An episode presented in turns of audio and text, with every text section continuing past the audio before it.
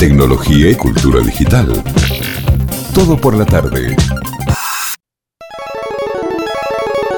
Las personas no crecen. Tan solo cambian el precio de sus juguetes. Momento Gamer. You win.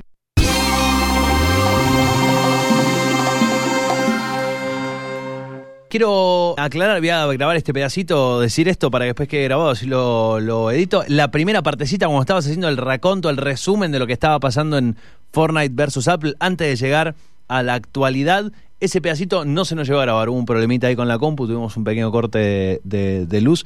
Eh, así que eh, ese pedacito se perdió lamentablemente, pero lo que no se perdió sí es la explicación actual de lo que pasó, en definitiva, en, la, en, en lo, lo más actual de este, el veredicto digo, igual, de este juicio. igual el, que, el que más o menos esté al tanto. Era una, un recap, pero en las escenas del capítulo anterior. Exactamente. Momento Gamer. Y finalmente se llegó a un veredicto, por lo menos un veredicto inicial. La jueza, Ivonne González Rogers, dijo que Apple efectivamente no es un monopolio. Lo que suena a buenas noticias para Apple. Pero eh, no es tan así, porque dijo, no es un monopolio, pero sí está infringiendo leyes de California, leyes de competitividad que hacen que no pueda alguien generar un negocio propio dentro de sus plataformas. Entonces, les dijo que tienen 90 días para permitir el uso de tiendas digitales alternativas. Epic eh, no festejó, Apple tampoco festejó, porque no es la resolución perfecta que los dos esperaban. Entonces los dos han apelado a esta decisión, que en realidad es dentro de todo beneficiosa, particularmente para los desarrolladores independientes por los que supuestamente Epic decía que estaba peleando. ¿Por qué? Bueno, ya uno ya va a poder acceder directamente, ya va a poder tener sus propias tiendas o trabajar con una tienda, por ejemplo, una tienda de videojuegos solamente, eh, un Steam dentro de iPhone y dentro de Android, donde uno pueda comprar juegos sin pasar por ese ecosistema, comprarlos más baratos, tener otro tipo de ofertas, Sí. tener packs, un montón de cosas que no se pueden hacer al estar dentro de, una, de, de esta infraestructura. Pero Epic quería que Apple se lo declare un monopolio, lo que implicaría un resarcimiento y un montón de cosas, y eh, Apple quería que le dejen hacer lo que estaba haciendo.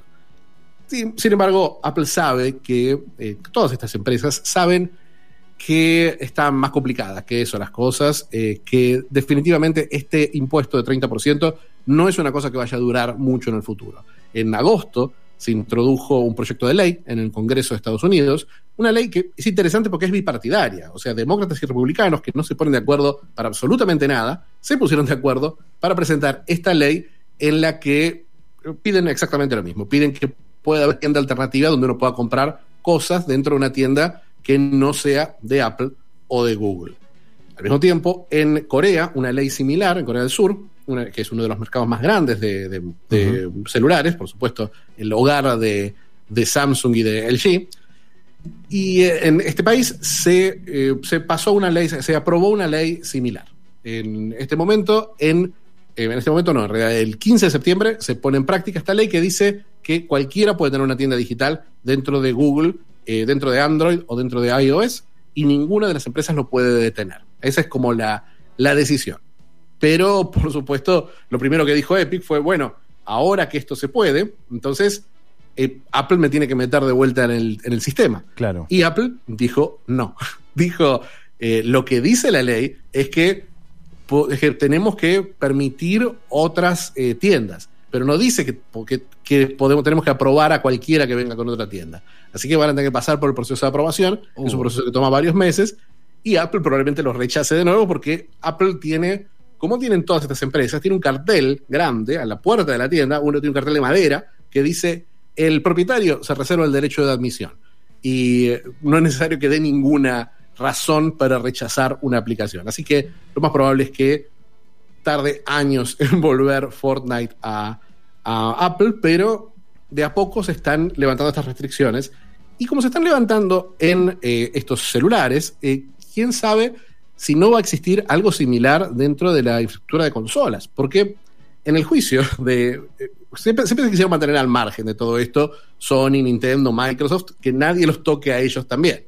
Pero obviamente estas empresas se nombraron una y otra vez dentro del juicio, porque ¿Por qué Apple no es un monopolio? Porque Apple es un monopolio dentro de su propia plataforma. Apple es, eh, tiene un, es un mercado poco competitivo, pero no es un monopolio porque no es la única empresa de celulares y definitivamente no es la única empresa de gaming.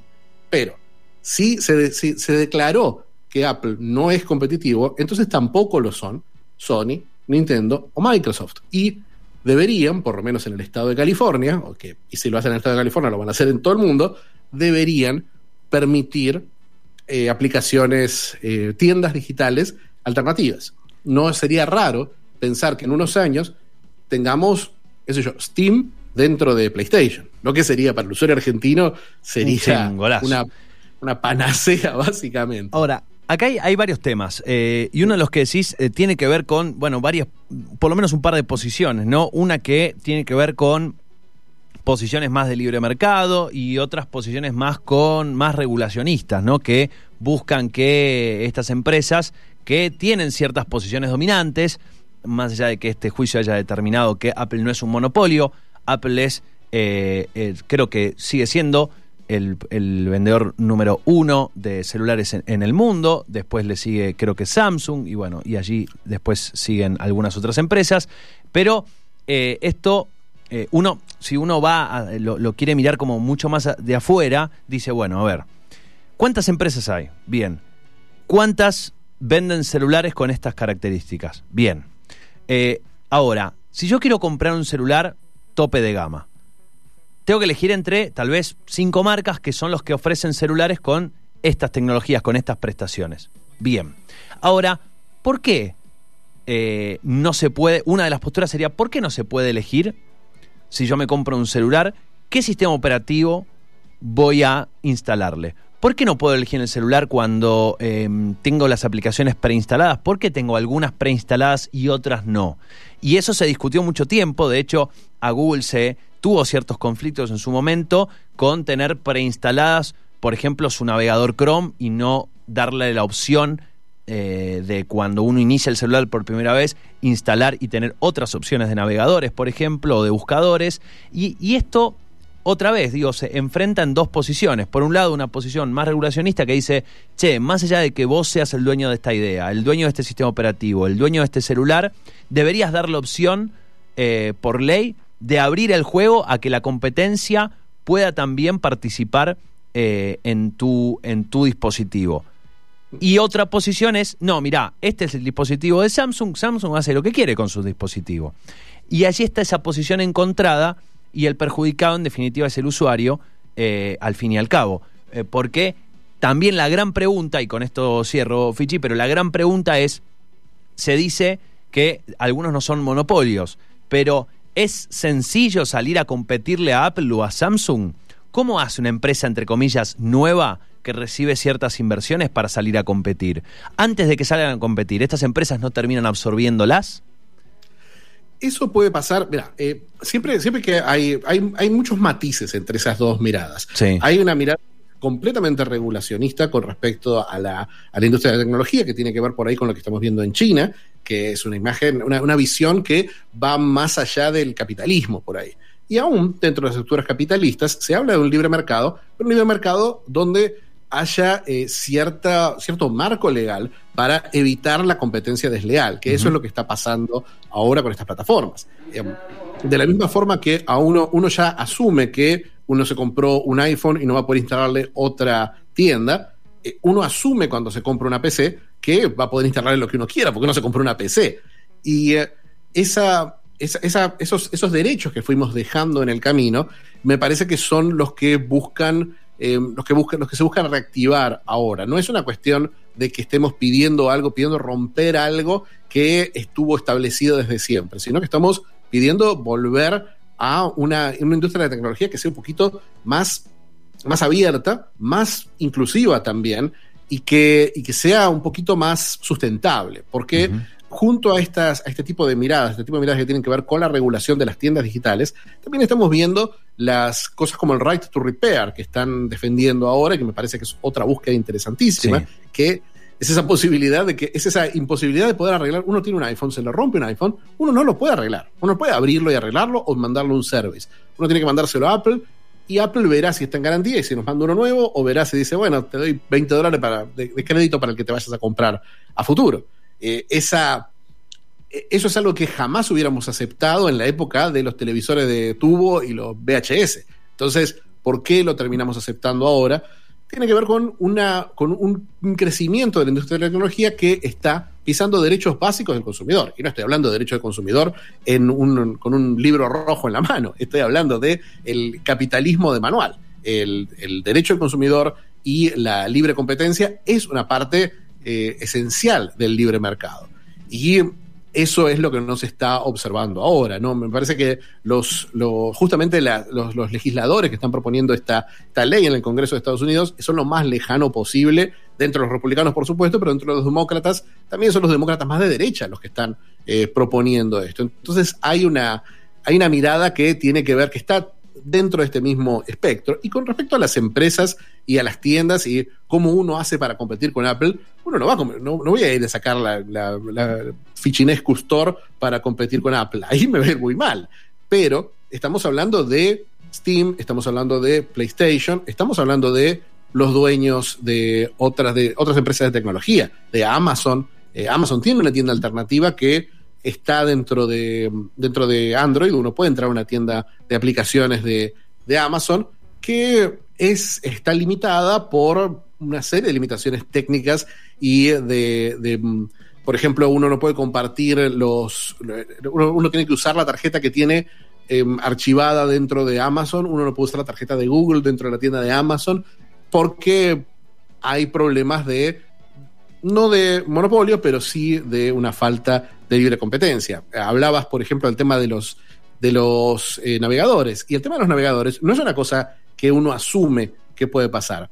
Fue el juicio eh, antitrust de tecnología más importante, especialmente de tecnología informática, más importante del siglo XX, que fue el, el enfrentamiento entre el Estado de Estados Unidos, entre el gobierno de Estados Unidos y Microsoft que Microsoft obligaba a meter Internet Explorer en, todo en cualquier sistema operativo. Decía, no, bueno, uno si, va a usar Windows tiene que usar Internet Explorer, no puede usar otro navegador. Y eh, el argumento de que era una parte inseparable del sistema operativo era falso y Microsoft tuvo que permitir la entrada de otros, de otros eh, navegadores. Y creo que ese, ese es el modelo que estamos usando como base. Eh, me parece que en el momento que la industria de la tecnología, la, la tecnología, le encanta poder tener un control sobre, el, sobre dónde compra el usuario, sobre el software que el usuario utiliza.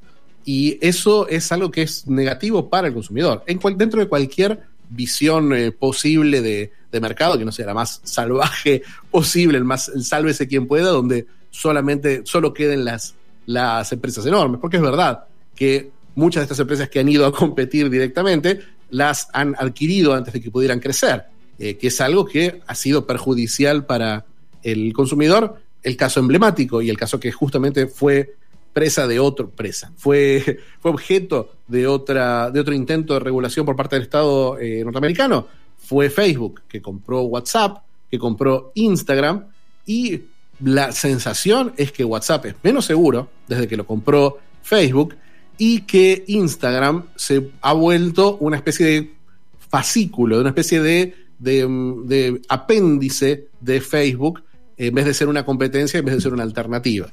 Y eso es negativo para el consumidor y em, está la idea de que se debería regular. Está el, está el proyecto, está el debate, pero no es un debate que tenga que ver con, con la... con la si es bueno o es malo regular, sino que es hasta dónde tiene que llegar la regulación.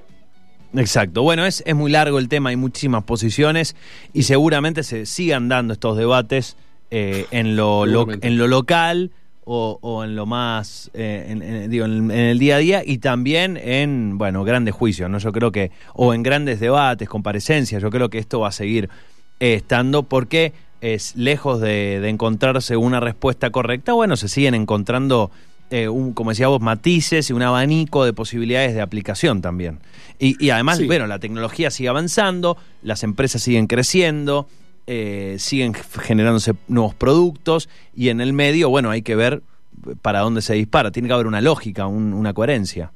tiene que haber, tiene que haber una coherencia y, em, y creo que también es importante entender cómo están funcionando las sinergias en estas grandes eh, corporaciones. Creo que Fortnite es un ejemplo muy claro. Hemos hablado tantas veces ya del metaverso y del uso de propiedades intelectuales de otras eh, corporaciones para ir armando un universo lógico y propio. Em, Fortnite sigue marchando como siempre. Fortnite sigue teniendo 4 millones de usuarios simultáneos todos los días y en sus grandes eventos tiene entre 10 y 15 millones de personas que están al mismo tiempo jugando ese juego. Eh, ayer, ayer a la tarde, ayer a las 5 de la tarde, hubo un, evento muy lindo, muy divertido, que se llamó, eh, se llamó Cielo en Llamas, el Cielo en Llamas, que fue un combate de jugadores de Fortnite contra una nave espacial que había caído, que había aparecido encima del mapa. Eh, los jugadores tenían que meterle bombas, volar la nave y la nave caía en picada al mapa. Y cuando destruyeron la nave quedaron unos cubos medio extraños. Ahí, por supuesto, como siempre pasa, en los efectos de Fortnite, se cortó todo y se empezaron a anunciar las nuevas temporadas. Cúbico es el nombre de la temporada 8 del capítulo 2, para los que llevan la cuenta de lo que está pasando en Fortnite. Y como siempre mostraron personajes, mostraron historia y mostraron estas adquisiciones, estas sinergias corporativas. El personaje que vimos fue Carnage. Carnage es un villano, que no es un villano muy conocido en este momento, pero lo va a ser dentro de un mes más o menos cuando Sony estrene la película Venom, Venom 2. Venom 2, el villano es Carnage, es un villano de, de Marvel que es eh, bastante asqueroso. Es como si uno vio Venom y dijo, me parece que no es suficientemente asqueroso este bicho, este es todavía más. Es feo, es rojo, eh, hace un pico con su propio brazo, es un horror. Pero es muy, muy original, muy divertido, muy bien implementado en Fortnite y una señal de cómo está funcionando esta sinergia corporativa. Sabemos que Epic tiene una muy buena relación con Sony y sabemos que tiene una muy buena relación con Disney, que hizo los últimos eventos de los últimos eventos grandes de Fortnite tuvieron que ver con la llegada de Galactus, uno de estos grandes enemigos de, de los X, de los no, en realidad de los Cuatro Fantásticos, todos estos personajes de Marvel. Y este Carnage y Venom y todos estos personajes de Sony y esta sinergia de Sony con Disney, la vimos en otro evento. El jueves fue el showcase de PlayStation y fue un evento realmente espectacular. Yo creo que uno, uno siempre habla en teoría, ¿no? De, cómo, cómo es la, la, la- la competencia entre las grandes plataformas. Uno habla de Xbox, habla de PlayStation y habla de Nintendo Switch. Y la forma en la que compiten y los, lo- la, la munición que tienen para, para jugar.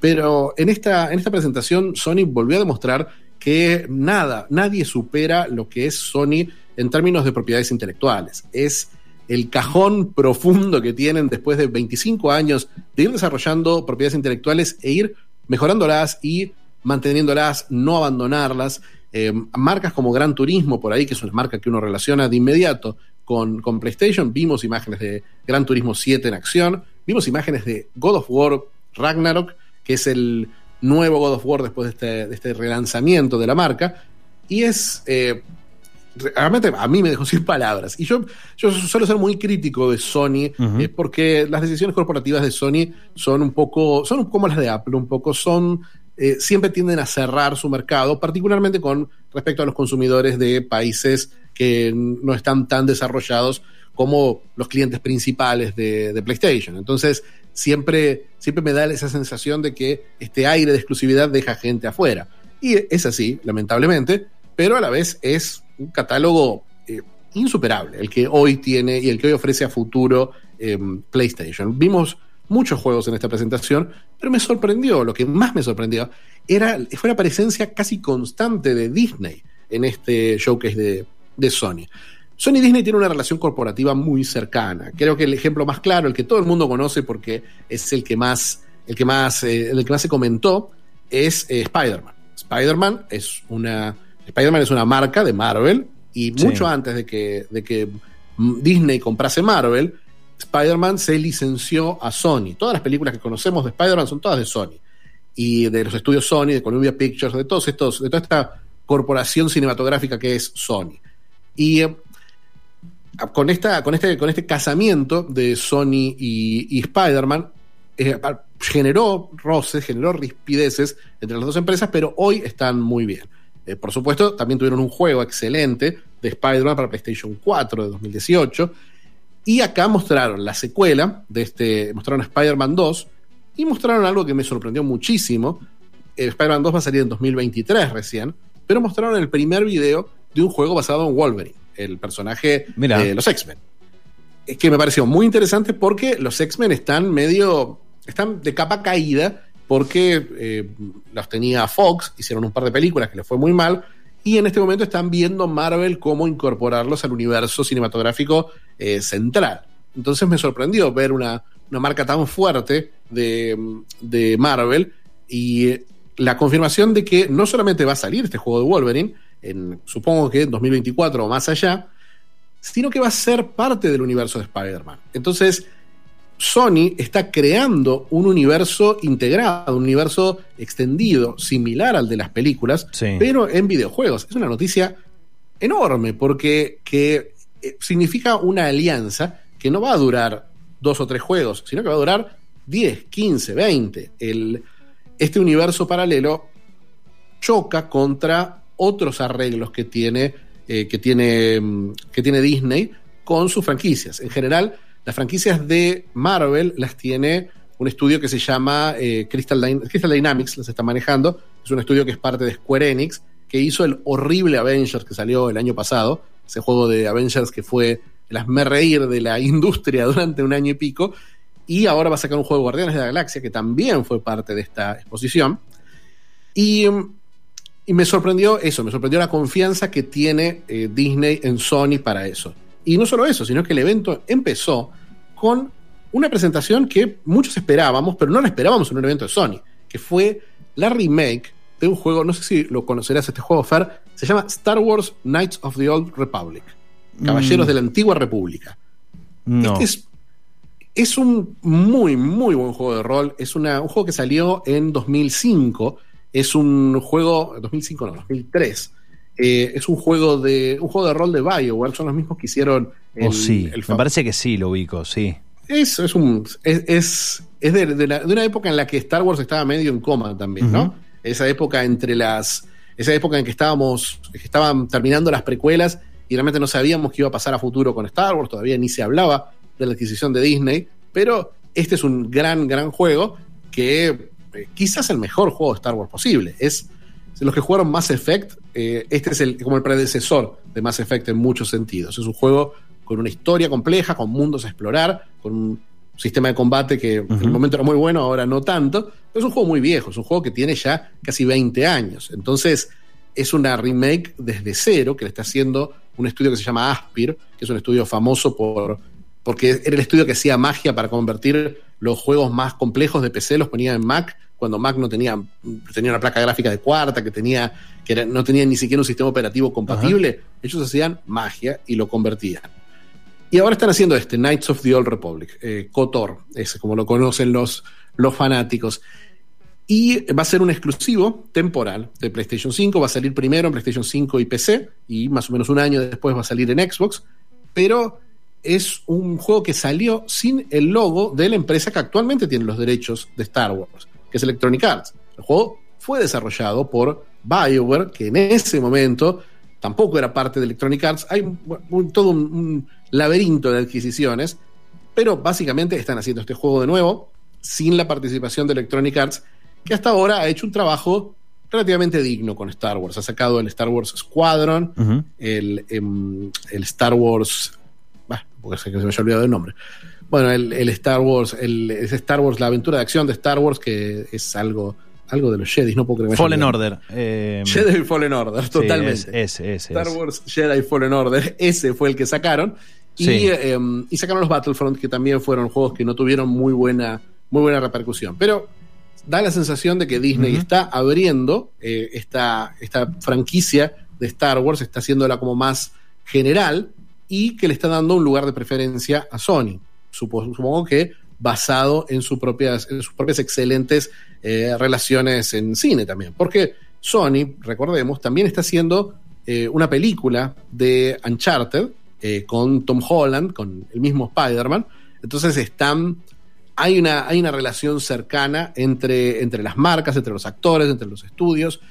y que hoy se va a ver en el gaming, que es, es, un, poco, es un poco preocupante para, una vez más, volvemos a hablar de el pobre consumidor latinoamericano que no sabe cuándo va a poder comprar una PlayStation y ve que ahora va a haber un universo Marvel que solamente va a ser parte de, PlayStation. Es un poquito eh, aterrador, pero, pero como decisiones corporativas sí llaman la atención, especialmente en, esta, en, este, en, este, en este nuevo universo eh, del gaming en el que la tecnología, el avance tecnológico no es tan importante como el desarrollo de juegos complejos, amplios, que te tomen horas, en los que puedas quedarte a vivir básicamente y que giren alrededor de estas grandes franquicias. Es la estrategia de Sony, es la estrategia de Netflix, es la estrategia de Epic con Fortnite, estrategia de Roblox. En este momento los juegos, los grandes juegos, las grandes propiedades intelectuales están, están llenando ese mercado. Hay que ver en qué dirección va, pero eh, esta, este show que es de Sony fue una, demostración de poder eh, sorprendente, la verdad. Bueno, un, repaso entonces por lo que fue este, este show, este, este encuentro, este evento.